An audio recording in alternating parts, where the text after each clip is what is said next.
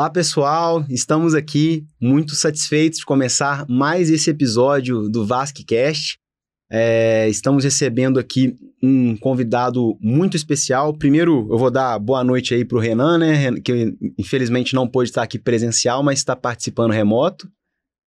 Olá, pessoal. Como é que vocês estão? Estou aqui presente, um pouquinho à distância, mas vamos. Hoje a gente tem um, um convidado muito especial uma pessoa que tem muita experiência, muita história para contar e a gente está aqui justamente ansioso para conhecer um pouco da história né, de, desse grande colega, mas também né, um ícone na, na, cirurgia vascular aqui do, do, nosso país. Exatamente. Ele já foi presidente né, da, da Sociedade Vascular e é um, um, personagem icônico aí também da, da SBACV. Estamos aqui com o Dr. Adnan Nesser, é, boa, no... boa noite, não, né? A gente não sabe que horas o pessoal está ouvindo, mas seja bem-vindo. É, boa noite ou bom dia.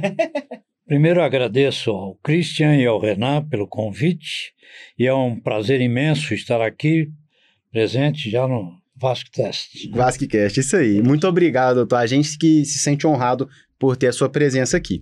Eu vou começar então com uma pergunta a gente sempre começa perguntando isso para os nossos convidados. Se você poderia nos contar um pouco sobre a sua, sua, sobre a sua trajetória e formação aí na cirurgia vascular e como que você acabou se interessando por essa especialidade tão bonita. Perfeito. Até acho interessante e importante a gente fazer aqui um traçado histórico na realidade. Por favor. É, meu pai, é um comerciante é, que veio pra, para o Brasil em 1930. Uhum.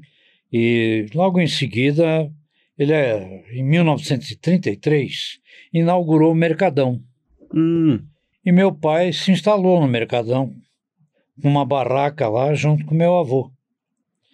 E foi onde deu origem, na realidade, a família, porque logo em seguida meu pai casou-se, obviamente, com a filha do sócio, que acabou sendo meu avô, e 1940.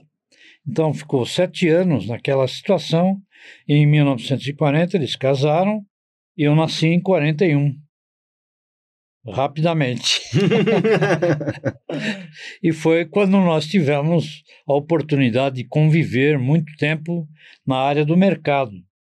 Uhum. E lá por volta dos 13, 14 anos, mais ou menos, havia necessidade de auxiliar meu pai. Então, tanto eu quanto meu irmão íamos lá e ajudávamos na barraca, mas só ajuda ainda como adolescentes, é, na verdade. Dava uma mão ali no uma que mãozinha precisasse. Muito pequena, às vezes até atrapalhava. Acredito eu. Mas, é. mas com a boa intenção. Exato. E nessa oportunidade, meu pai fazia questão de que os filhos tivessem uh, uma formação e estudassem. Uhum. Ele acabou tendo seis filhos, né? tenho cinco irmãos, além de mim, e dos quais o único que acabou se formando efetivamente fui eu. Ah, é? É, os demais acabaram seguindo outros caminhos, outras trajetórias. Uhum. Mas acho que aí foi muito interessante, porque numa dessas oportunidades de estudo, meu pai me deu um livro que era o Conselheiro Médico do Lar. E eu comecei a ler aquilo lá por volta de uns 10 anos, mais ou menos, se a minha memória não falha. Bem jovem. É. E comecei a me interessar pelas fórmulas existentes e com os diagnósticos traçados lá. Acho que aquilo foi um atrativo para fazer medicina mas ainda não tinha, obviamente, nenhuma noção a respeito. E uh, de tal forma que, logo em seguida, com a evolução, a gente passa pelo primário, vai ao ginásio, coisa que hoje é bem diferente, não é o fundamental, não vai nos nove anos, mas vai equivalendo. Aí, após o ginásio, havia uma dúvida de como seguir. E como o objetivo era entrar numa faculdade o mais rápido possível, eu acabei até estimulando meu pai a me colocar no Colégio Bandeirantes. Só que o Colégio Bandeirantes era um colégio terrível, porque o que exige é uma coisa assim descomunal. E poucos passavam do primeiro para o segundo e equivalente. Mas eu consegui, obviamente, chegar ao terceiro ano de uma vez, mas exausto, realmente uh, numa situação até de burnout. e com isso acabei adotando um ano sabático que foi a formatura foi em 59, eu fiquei em 1960 sem uh, praticamente estudar uhum. e fui fazer trabalhos no mercado, na barraca e outras coisas mais, até que em 61 resolvi voltar a estudar porque meu objetivo era realmente me formar. Em 61 eu fui parar no curso 9 de julho, que era conduzido pelo professor Geraldo Camargo Carvalho. E o professor Geraldo criou, naquela época, uma turma que era chamada Turma Especial, e que eram as pessoas que tinham grande chance de entrar nas faculdades. Eu fazia parte dela, assim como vários outros que hoje são expoentes na medicina. Uhum. Em 1962, acabei ingressando na Escola Paulista de Medicina e foi lá que eu me formei. Em 1967, uhum. Já formado, havia necessidade de fazer uma escolha profissional. E a escolha que se destinava na época era assim: ou você ia trabalhar no meio direto médico uhum. e no máximo poderia aí. ganhar o suficiente para ter um Volkswagen, um relógio seco né? e, e o terno de tergal, que era o da época, na realidade. Uhum. Acho isso interessante porque é uma, um folclórico. Claro, claro, com certeza. E acabei fazendo a residência de cirurgia geral. Na residência de cirurgia geral, ela foi de 68 até 1970. Uhum. Em 69, na realidade, eu já estava cursando o terceiro ano, praticamente. No terceiro. E aí, o terceiro ano não existia especialidade. Eu fui o primeiro uh, residente de cirurgia vascular da Escola Paulista de Medicina. Então, acho isso significativo, porque na época não existia Hoje temos 54 especialidades ah, adotadas, criadas e até regidas em resolução do Conselho Federal de Medicina. São 54 até 55 especialidades, conforme a denominação, e 59 áreas de atuação. Isso foi dado agora, recente, pela Resolução 2330 do Conselho Federal de Medicina. Algumas coisas importantes que eu acho, até num ponto de vista uh, mais franco, né? Uhum. é o, o período de adaptação na escola paulista. A escola paulista tinha uma característica importante, vocês que são formados no, no HC praticamente, uhum. e que é o grande rival. Porque a gente é, é se dispunha mesmo. a ir ou ia para o HC ou ia para a Escola Paulista de Medicina. E na época só tinha quatro faculdades de medicina. Na década de 60, era a Faculdade de Medicina da USP, que era a, o top, a Escola Paulista de Medicina, que era a segunda e é conhecida como Escolinha, depois a Faculdade de Medicina de Ribeirão Preto, mas que era pertencente ainda à USP, acoplada, e a, a PUC, a Católica de Sorocaba, uhum. que era a faculdade tradicional também. E havia, na realidade, um embate muito grande, porque o número de alunos estava crescendo e o vestibular cada vez mais rígido. E isso permitia que houvesse um embate extremamente acentuado para o local que, a, a que se destinava. A tal ponto que ainda em 62, 63 aproximadamente, aproximadamente, havia um número enorme de excedentes de alunos que prestavam vestibular, mas não entravam, mas cujos pais tinham poder e possibilidade, começaram a exercer uma pressão que culminou em 1964 com o advento da Redentora, que é a, a Revolução, e que alguns chamam de repressão, outros de ditadura, mas que na época era, na realidade, uma coisa que, que até certo ponto foi estimulada dentro daquele critério de Deus, pátria, família. Uhum. Então não fugiu muito aos atuais e recentes embates que estão acontecendo. Acho que foi importante porque, através disso e com novos ministros de educação, acabaram adotando o critério de ampliar o número de escolas. Aí foi criada a Faculdade de Mogi das Cruzes, Faculdade de Santos, a Santa Casa, Taubaté, e foram crescendo. Isso tudo é o que despertou e ampliou demasiadamente o número de estudantes de medicina. Mas nós já estávamos nas tradicionais. E a escola tinha uma característica importante, porque ela era menor do que a Faculdade de Medicina da USP e era denominada escolinha, mas muito aconchegante, muito prazerosa e que permitiu que houvesse um bom desenvolvimento nela. Além do que, a escola era conhecida pelo ensino na clínica médica e na propedêutica. E a USP era mais conhecida pela parte cirúrgica. Mas assim mesmo nós fazíamos este jogo, né? pula-pula, é. na verdade. E como eu tinha comentado a respeito da turma especial, a minha turma, a maior parte, entrou na USP ah, e tá. tínhamos o contato e convivíamos muito tempo lá, apesar de estarmos muito coligados e ligados à escolinha. Foi assim que nós nos mantivemos dessa forma. Eu acho que é uma rivalidade saudável, que mantém até hoje. É. Naquela época não existiam as rivalidades esportivas direto entre as medicinas, mas era mais contra a engenharia. No caso da Escola Paulista, era a Poli, no caso da, da USP, era a Mackenzie. Então, era a MacMed, da escola da USP, e a Poli-Poli, que era da Escola Paulista. E quem tinha aptidão para o esporte entrava na atlética na escolinha. E quem não tinha ia para a política acadêmica, que permitiu. E eu fui para a política acadêmica. Não sou grande esportista e acabei indo para a política acadêmica. E já de imediato, no segundo, terceiro ano, fazia parte da direção do centro acadêmico.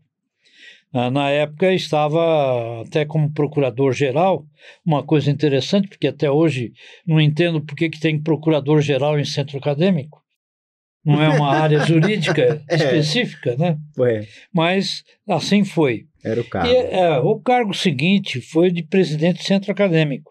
E foi onde eu realmente uh, tive um bom desenvolvimento, a ponto de criar pessoas que deram sequência posteriormente no próprio centro acadêmico. Mas como eu estava explicando que com a Revolução da, de 1964, o centro acadêmico tinha por norma oferecer alimentação a baixo preço para os estudantes de medicina. E nós mantivemos isso aqui. Só que em 1964 foi criada a Lei Suplicy de Lacerda, que levou o número 477, e, e através dessa lei eles extinguiram os centros acadêmicos e criaram os diretórios acadêmicos. Aí foi um transtorno, na realidade, porque o centro acadêmico deixou de ter um financiamento e o financiamento passou para os diretórios acadêmicos. Assim mesmo, até ah, como folclore, acho que muitos de vocês não conheceram, mas uh, como presidente do centro acadêmico, eu era convidado a participar da congregação, que os alunos já tinham representatividade nos órgãos diretivos da escola. E no caso da Escola Paulista, a congregação era também a que contava e dominava a Sociedade Paulista para o Desenvolvimento de Medicina, que foi a criadora do Hospital São Paulo e que até hoje mantém ah, como parte administrativa toda a Escola Paulista, apesar de estar coligada à Universidade Federal de São Paulo hoje. Assim é que a, a coisa se processou. E para contar uma particularidade interessante dessas reuniões de congregação, Sim. imagina os alunos sendo massacrados pelos professores catedráticos, que eram todos vitalícios. Nossa. Né? Nossa. E muito poucos amigos. Haviam alguns que eram mais chegados, outros nem tanto. Uhum. E tinha um professor que tem, até hoje, não sei se o livro dele ainda está em voga, mas era um grande livro de microbiologia e imunologia era o professor Otto Bier. E eu faço questão de contar essa história porque eu estava lá batalhando para conseguir recursos para manter o restaurante, para o centro acadêmico fornecer os alimentos conforme eu forne... falei. E aí, eu, no momento que eu expressei isso aí, o professor Alto Bier, ele falava com a boca torta, era um, um alemãozão grande, cabeça larga, e dizia assim para mim: O senhor está expressando um wishful thinking. Que isso? Eu não sei se o senhor sabe o que é isso. isso é pensamento desejoso. Quer dizer, como se eu estivesse me expressando ah, de uma forma tal que seria aquilo lá o que conseguiríamos. Uhum. Obviamente não consegui nada naquele dia. Por isso que eu achei muito engraçado até de contar uma história que é um folclore, na realidade, e como que os alunos eram tratados. Com o decorrer do tempo, nós instituímos um critério de que quem dominasse o centro acadêmico dominava o diretório acadêmico. E aí nós voltamos a ter recursos financeiros. E aqueles que me sucederam na presidência do centro acadêmico mantiveram a mesma tônica. E isto foi, naquela época, contrário à esquerda, que não queria ouvir falar em diretório acadêmico de forma alguma. É mesmo? É. E eu os convenci de que era a única forma de se conseguir algo para os alunos. Então, acho que aquilo lá foi um, um mérito que eu, Bem eu reputo como tal uhum. por ter criado daquela forma. Legal. E posteriormente, com a, própria evolução da residência médica, já quando eu estava no sexto ano de medicina, a Escola Paulista fez uma, um evento muito interessante, até baseado em alguns colegas e professores que já são falecidos, mas que mantiveram isso aqui uh, como um empenho de vida, que foi criar o primeiro Congresso Nacional de Médicos Residentes, em 1966.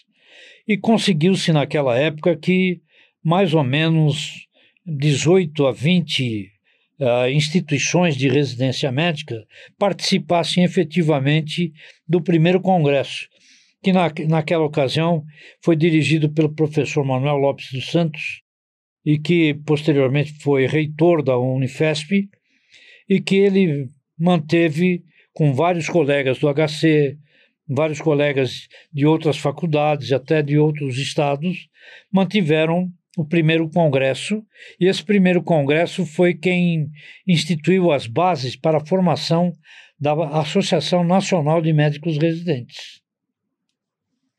A tal ponto que elaborou-se o esboço do anteprojeto dos estatutos para serem aprovados no próximo congresso, que seria no ano seguinte.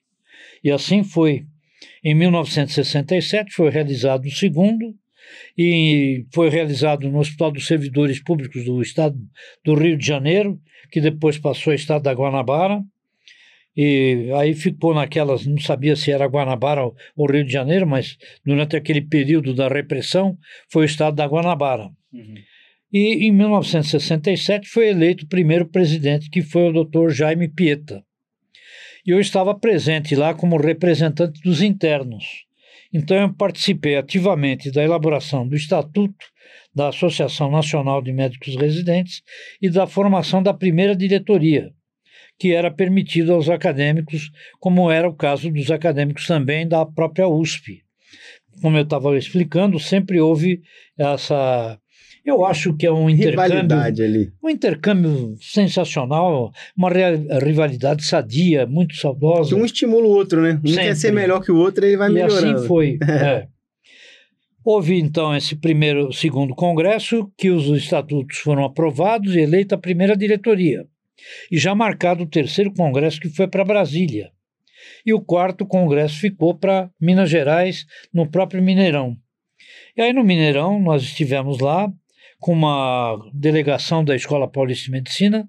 Eu acabei assumindo a presidência da Assembleia, porque o presidente estava sendo perseguido pela repressão, Nossa. não pôde estar presente. Você não ficou com medo, não? É, não, não podia nem dar as caras, senão iria preso.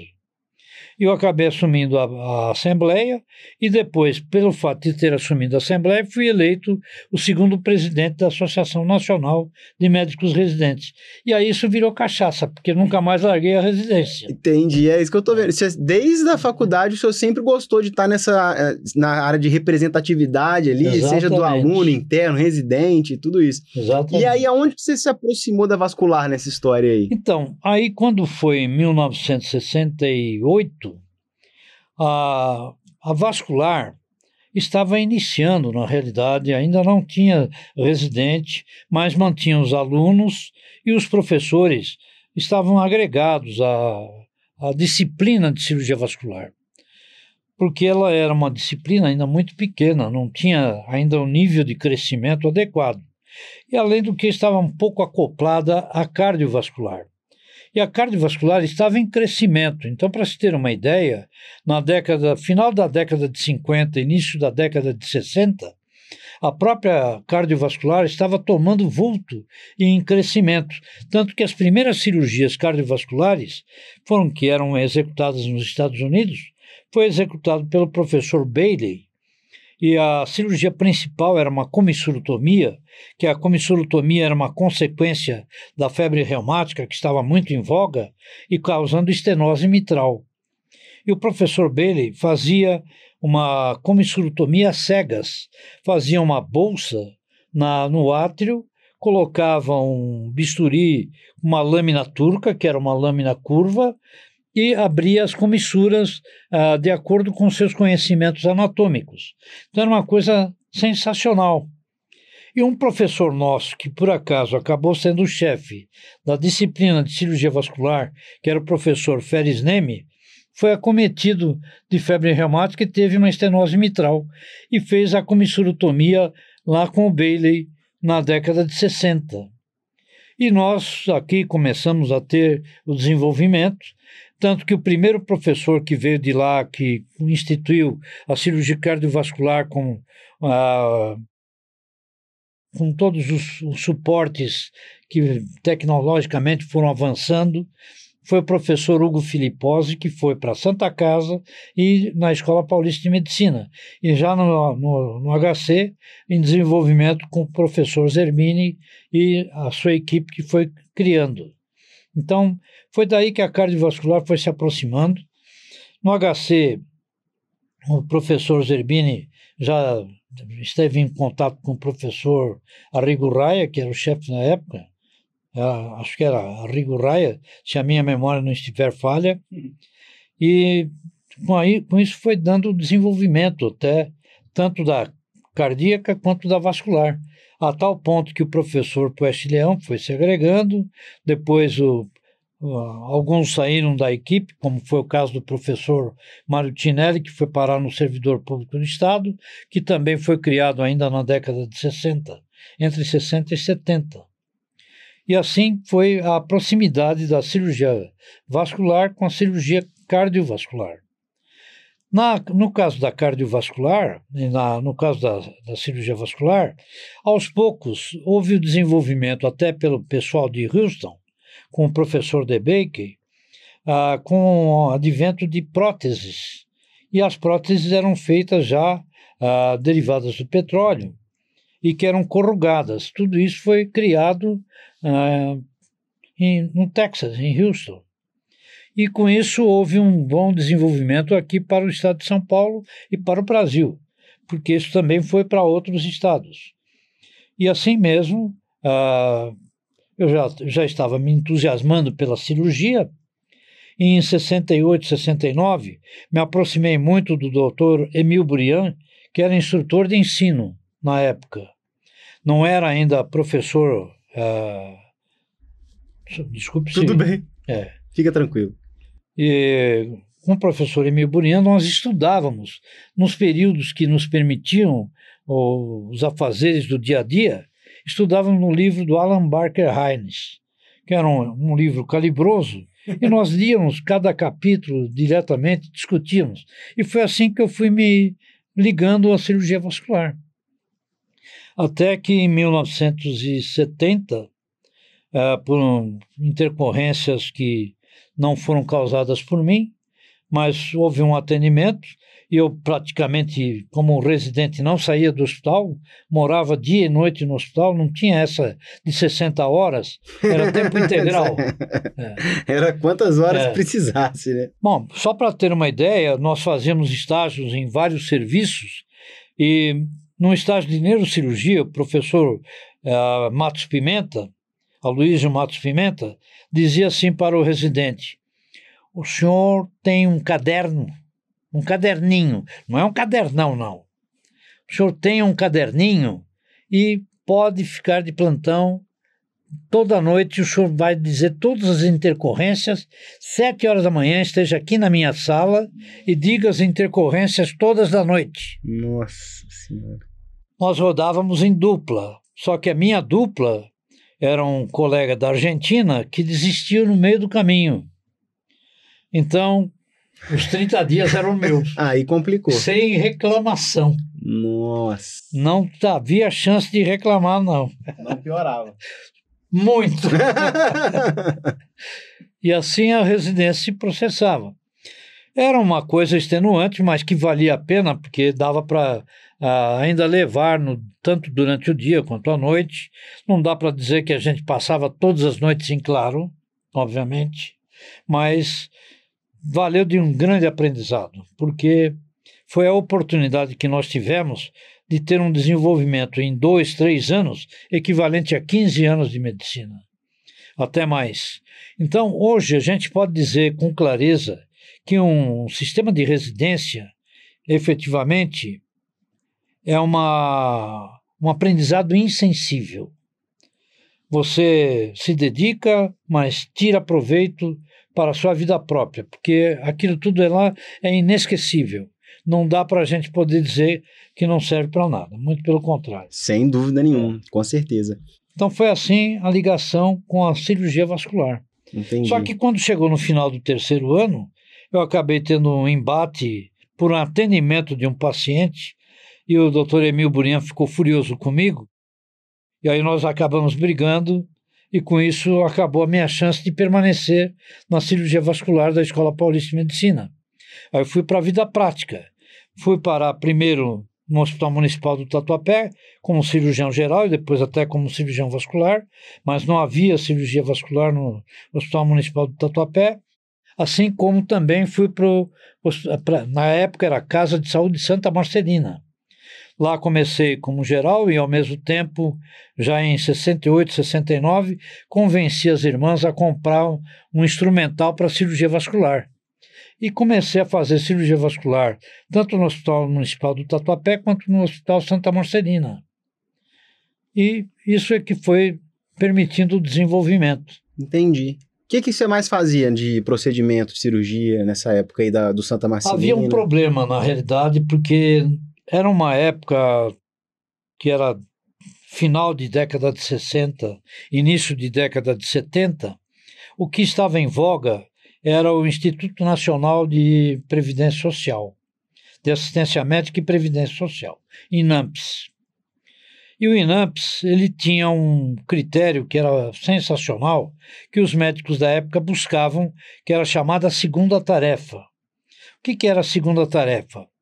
Era o fato de que o profissional era contratado pelo INAMPS, fazia um ambulatório, atendia no ambulatório, preparava os seus casos, operava e ganhava pelo que fazia. E ganhava dentro de um, uma coisa chamada unidade de serviço, que era um, um centésimo do salário mínimo que na época ainda era um salário mínimo razoável, e com aquela, aqueles valores lá, o cirurgião que tinha esta possibilidade tinha uma sobrevivência, não vou dizer extraordinária, mas bem aceitável e adequada para o momento da época. E uh, alguns tinham esse, a segunda tarefa e outros não tinham. E não eram todos os hospitais que tinham essa ligação por convênio do INAMPS com a entidade. E o que era permitido eram apenas cirurgias emergenciais e o que, que era uma emergencial? Era aquilo que ninguém queria. Pé diabético, gangrena, varizes muito raramente, particularmente tromboflebite superficial. Aquelas isquemias já perdido, já isquemia crônica, já tudo. Essa só quando chegava no ponto de amputar. É, entendi. Assim mesmo, era extremamente difícil, mas a gente conseguia, às vezes, uma benesse. O, o médico da época, que estava no posto ambulatório, dizia: Eu vou te dar uma guia. Então, era um grande favor ter uma guia para poder fazer um atendimento paciente. Ah, entendi. Caramba, muito legal mesmo. E aí, como é que foi? Eu, eu uma, fico com isso na cabeça, que eu já vi algumas pessoas falando. Quando começou a fazer arteriografia, as angiografias, como ah, que era isso? Maravilhosa.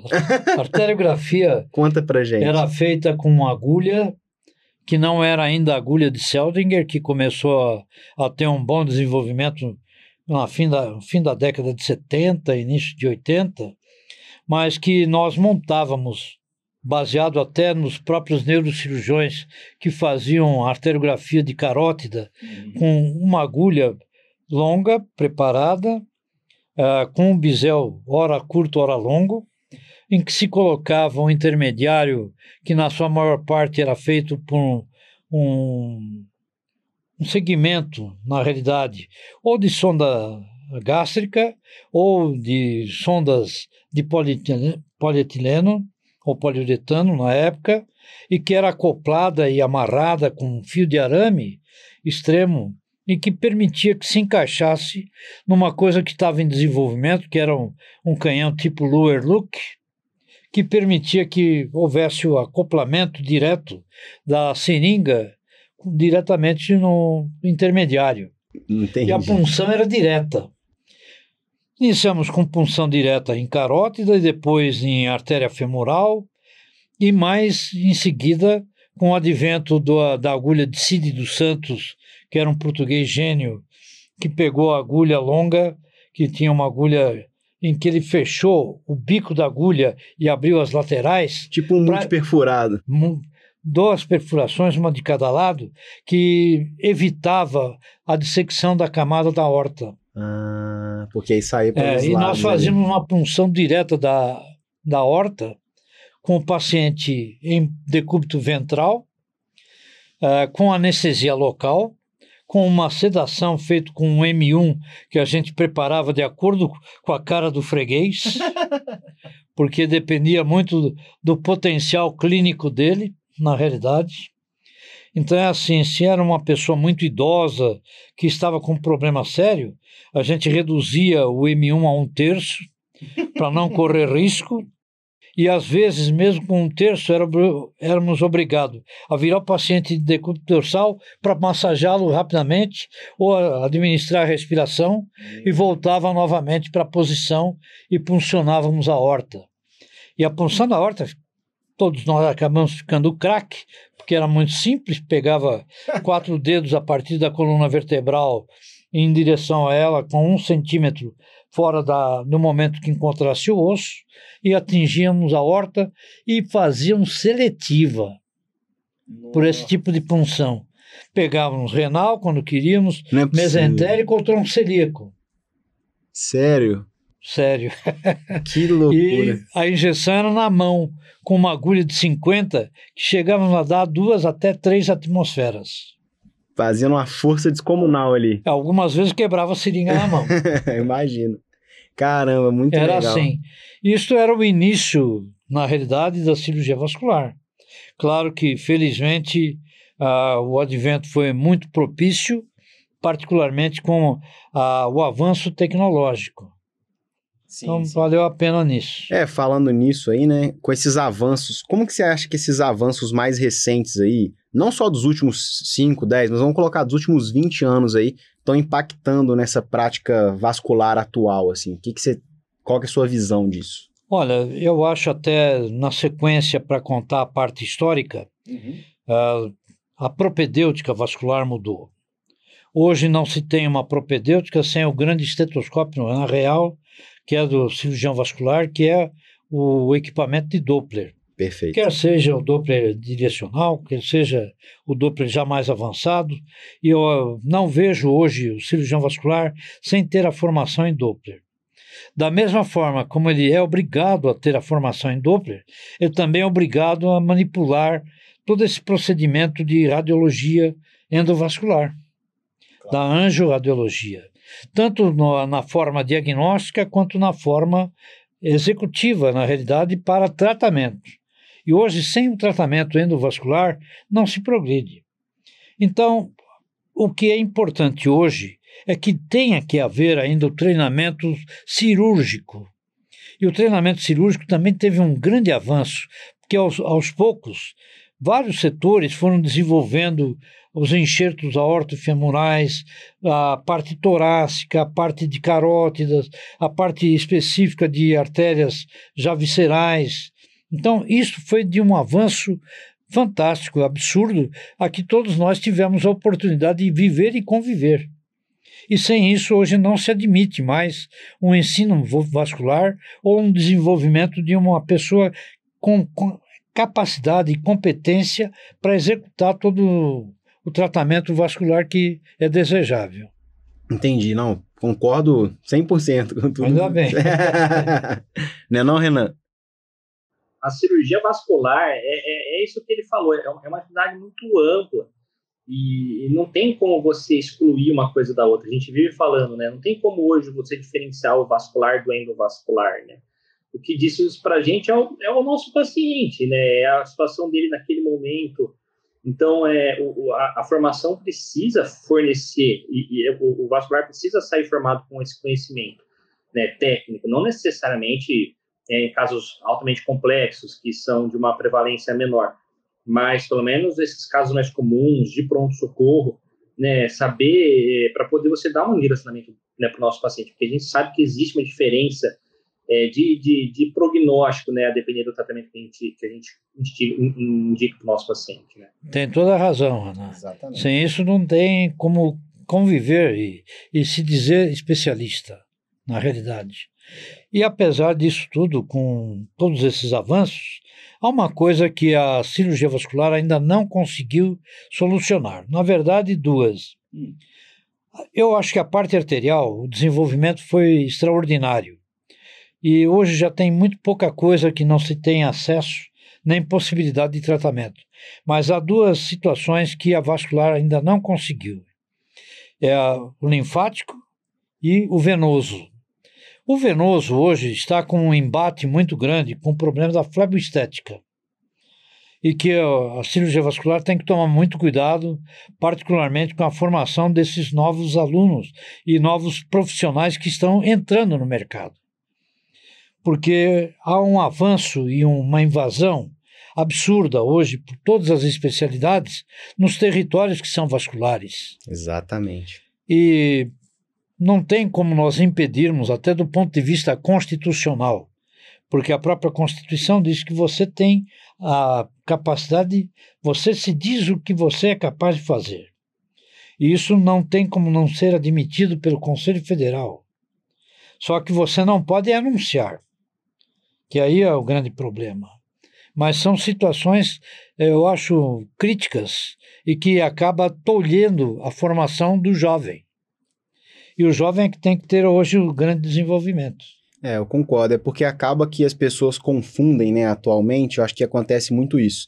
As pessoas acabam confundindo o saber fazer com poder fazer.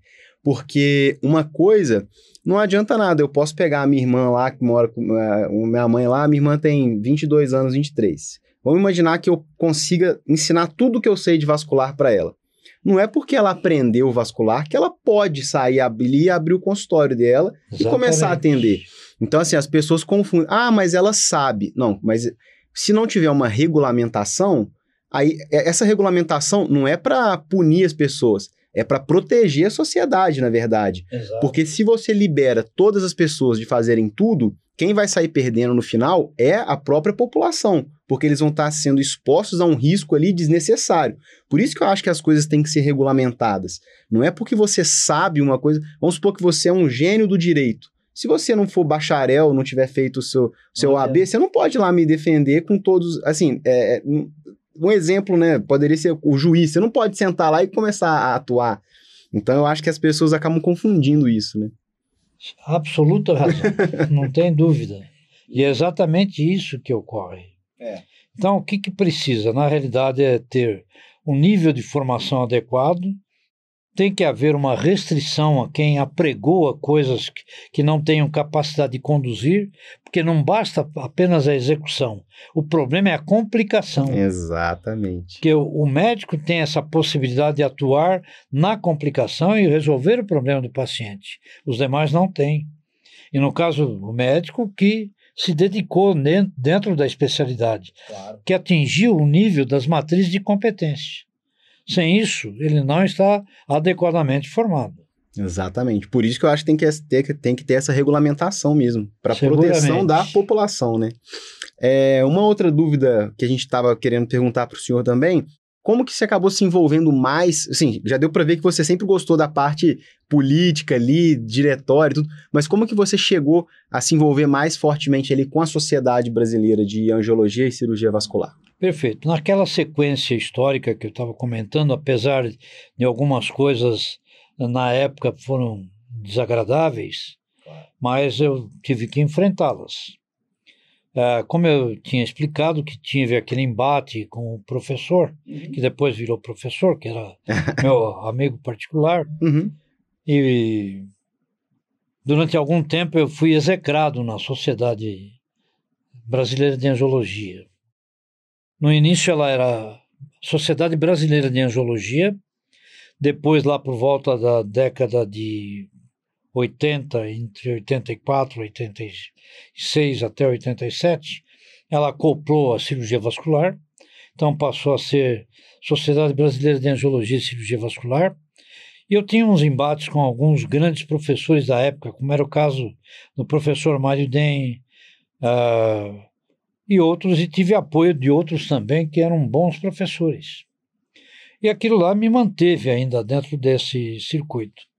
E pelo fato de estar mais ligado, tanto na Casa de Saúde Santa Marcelina, já montando uma equipe, e a equipe foi fantástica, está lá até hoje, com o Dr. José Carlos Ingrundi, Dr. Felipe Nasser, Dr. Marcelo Calil Burian, que esteve aqui, e que é o nosso fortíssimo candidato uma pessoa maravilhosa e que mantivemos todo esse vínculo e aos poucos fomos aprendendo com todos os lances e todas as situações, até colocando esses mais jovens em locais para fazer e, for, e completar a formação, e ao mesmo tempo criando uma escola de residência no Santa Marcelina, em que a, a residência teve algumas fases de criação, até a ponto de chegar em 1977.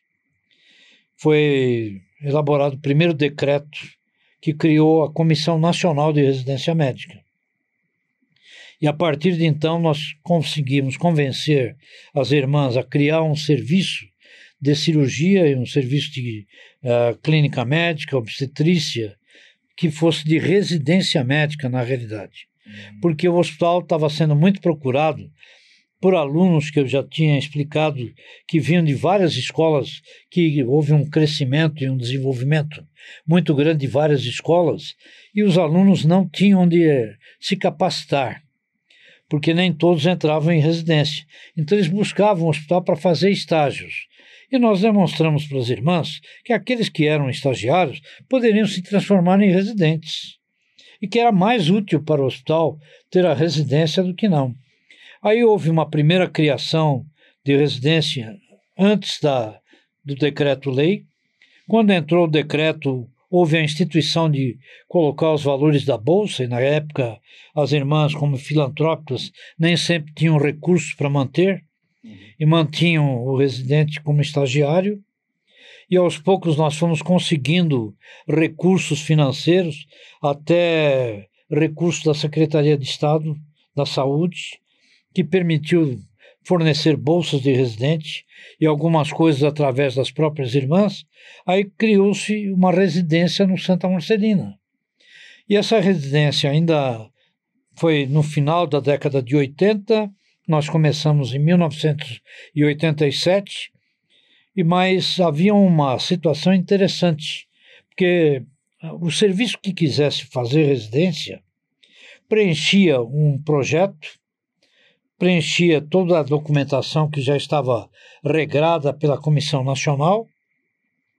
Esse preenchimento era enviado a Brasília, que estudava o anteprojeto, e lá dizia se tinha capacidade ou não de colocar o anteprojeto em uso ou não, mas não oficializava ainda o credenciamento porque em 1990 a Comissão Nacional, que ainda era relativamente incipiente, 1987 mais ou menos, 88, veja que a lei efetiva dela só passou a existir em 1981.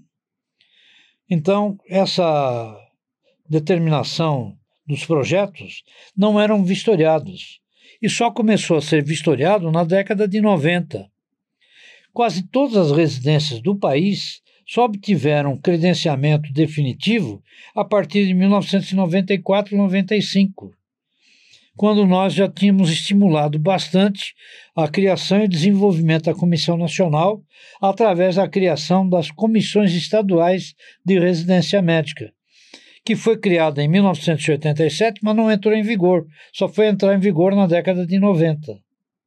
E foi assim que nós nos vinculamos à Comissão Nacional e à Comissão Estadual, porque foi a criação dela.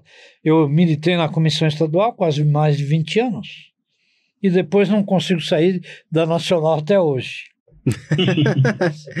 tá certo, não, entendi. Bem legal mesmo. É, e assim, a gente está vendo que alguns é, desafios aí da cirurgia vascular, eu acho que a gente já até começou a falar um pouco sobre isso, né? Alguns desafios que a cirurgia vascular enfrenta atualmente no Brasil. Queria saber quais seriam esses na sua visão e como que você acha que os profissionais, né, nós vasculares, deveríamos nos portar diante dessas, desses desafios aí, dessas barreiras. Um dos últimos propósitos até da, das diretorias da sociedade brasileira foi a análise do, da formação do cirurgião vascular. E houve uma reunião de diretoria e depois até em congressos, e tentou-se instituir a formação em três anos de cirurgia vascular. Qual a razão dos três anos? Dentro da nossa ótica, o terceiro ano teria que ser criado especificamente para duas áreas fundamentais que nós já fizemos referência a ecografia vascular e a angioradiologia e cirurgia endovascular. Sem isto, nós não admitimos que tenha uma formação completa. Claro que nesse meio tempo e no meio da própria análise de competência do segundo ano, tem que haver um desenvolvimento para a parte venosa, para a parte linfática e para uma terceira coisa que eu ainda não fiz referência, mas que é oportuno a gente sempre lembrar, que é a má formação vascular. E além da má formação, os tumores, que não podem ser desprezados também. Então, tudo isso é fundamental para compor a formação deste cirurgião. Na nossa ótica. Claro, eu acho que faz todo é, sentido. E eu acho que todos nós aqui concordamos com isso plenamente. Além desse, desse aspecto, uh, em, 19, em 2017, instituímos até para a própria Comissão Nacional a possibilidade desse projeto piloto. Do, do, nós não chamávamos de projeto piloto. A possibilidade de admitir que a formação de cirurgia vascular fosse de três anos. Lá por volta do início da década de 2000, houve uma separação, que havia uma confluência tanto que vários colegas que se formaram na residência naquela época se formavam em angiologia e cirurgia vascular. Então era um título, fazia uma residência que dava do, os dois títulos. Ah, tá, eram separados. Angiologista, não, junto. Fazia junto, angiologia mas dava e cirurgia dois... vascular. Ah, tá, é. O que, que você está formado? Eu sou formado em angiologia e cirurgia vascular. Isso foi uh, separado porque houve um embate na própria Comissão Nacional e até com o crescimento da Comissão Mista de Especialidades, que foi por volta do ano de 2002. Ela não era oficial, mas foi criada pelo Conselho Federal de Medicina, pela Associação Médica Brasileira, pela Comissão Nacional de Residência Médica. Então, as três entidades passaram a nortear a especificidade através de resolução que foi elaborada e determinada pelo Conselho Federal de Medicina por ser uma autarquia e ter força de lei. Essa que foi a razão. E aí, nessa comissão mista, foi isolada uma coisa que era clínica, que passou a ser a angiologia, e outra coisa que era cirúrgica, que é a cirurgia vascular. E desde então, a sociedade passou a agregar as duas formações. Entendi. Nossa, é, é legal a gente saber como que as coisas foram acontecendo, né, Renan? Nossa, é, a gente tem uma ideia, assim, bem vaga, mas é, ouvir exatamente como é que foi, assim, né? Parece que você, você ele, ele, o senhor conta como vivendo mesmo isso, né? É, você viu a, o, o avanço aí, né? As tecnologias novas chegando aí. Muito grande. Viu, né, tipo, a chegada do ultrassom, imagino que tenha sido bem revolucionária, da angiotomografia, como que deve ter, como que, como que melhorou, né, a, a parte assistencial aí, né, dos Verdade. pacientes. Bem legal. Ainda na década de 90, que começou a ter um forte desenvolvimento da ultrassonografia, né? E nós aprendíamos até com não médico, que várias vezes veio para o Brasil até abrigado pela Sociedade Brasileira de Angiologia e Cirurgia, Cirurgia Vascular. É mesmo? É, que vinham alguns que eram formados em Burbank, não vou aqui ficar citando o nome, claro. mas que era não médico e que ministrou várias aulas de ultrassonografia aqui no Brasil, que aos poucos foi desenvolvendo, com vários colegas desenvolvendo em vários estados do Brasil no Rio de Janeiro, no Paraná, em São Paulo, em Pernambuco. Legal. E assim foi. Entendi. E assim, agora que a gente deu uma caminhada aí ao longo da, da história, de várias, é, é, é, várias histórias legais, queria perguntar para o senhor se é, qual, qual conselho o senhor daria para os jovens cirurgiões vasculares, né, assim como eu e Renan, e outros até que estão se formando agora, saindo da residência, qual conselho o senhor daria para nós. é, eu tenho por norma uma coisa, até já deu para perceber pelo tipo de residência que eu acabei executando, porque tinha uma frase que eu aprendi com o professor Euríclides de Jesus Herbini e que eu sempre digo para os residentes, hum. que o importante é assim, para você ter a plena execução e a sua capacitação completa, Sempre trabalhe, trabalhe, trabalhe. Nunca despreze, não fuja, não fuja do paciente. Entre, busque, solucione e você estará capacitado. Poxa, muito legal. Não vou aplaudir para não, para não estourar o áudio. Microfone aqui. Mas Como muito... eu fiz. Nada, que isso. Não, mas muito legal mesmo. É, eu acho que é isso, né? Tem que, tem que ter vontade de trabalhar, de correr atrás, que as coisas naturalmente vão, acho que vão acontecendo de forma favorável ali, né? É. Legal. Tem alguma outra história que o senhor gostaria de contar pra gente? Alguma outra, algum, alguma coisa que tenha te marcado? Olha, teve vários fatores aí, não dá para. É, são tantas é... coisas, né, que se deixar a gente fica aqui até amanhã, né? Verdade. né? O que, que você ia falar, Renan? Desculpa. Não, eu, eu, eu ia falar que, que é o, que o, o o senhor falou, doutor, é, é uma coisa que a gente né, aprende, é o famoso aprendizado diário, né? A gente pode ler livro, você pode olhar uma pessoa fazer mil vezes aquela coisa. Você pode. É, não adianta. Enquanto você não pegar, não, não, se, não se concentrar aí naquele paciente, é, tentar entender o que ele tem e você tratando e acompanhando a evolução, é, a, o conhecimento não vai, não vai fixando. Né? É um conhecimento que você vai. É, essa, essa questão de você ficar prolongando muito a sua a, a formação, né, não, não, não, pegando tanto na prática, essa uma questão às vezes até de, de insegurança, é, reflete muito isso, né? O, o fato de você começar a trabalhar mesmo, começar pegando paciente, atendendo paciente, operando, vendo complicação, tratando as complicações, é, o, o, aprendizado é, é, é, astronômico, assim, você, a, sua curva médica, né, é, é, muito maior, né? o aprendizado médico nunca acaba, Não, não acaba, ele se renova permanentemente. Exatamente. Então é uma coisa que eu até considero como dentro de uma frase alquímica, que eu não sei se vocês têm uma referência, que é interessante, hum. que é Igni Natura Renovatur Integra, que é o fogo renova a natureza permanentemente. Então eu acho que o fogo que a gente tem que ter dentro da, do nosso coração é que nos permite estar ao lado do paciente permanentemente e ao lado de jovens como vocês, que são fundamentais para que a gente possa manter sistematicamente a especialidade e o desenvolvimento dela. Eu acho que isso é um aprendizado absoluto e que todos nós temos que ter isso em mente. Legal, muito obrigado pelas palavras, a gente fica muito honrado de, de ouvir isso.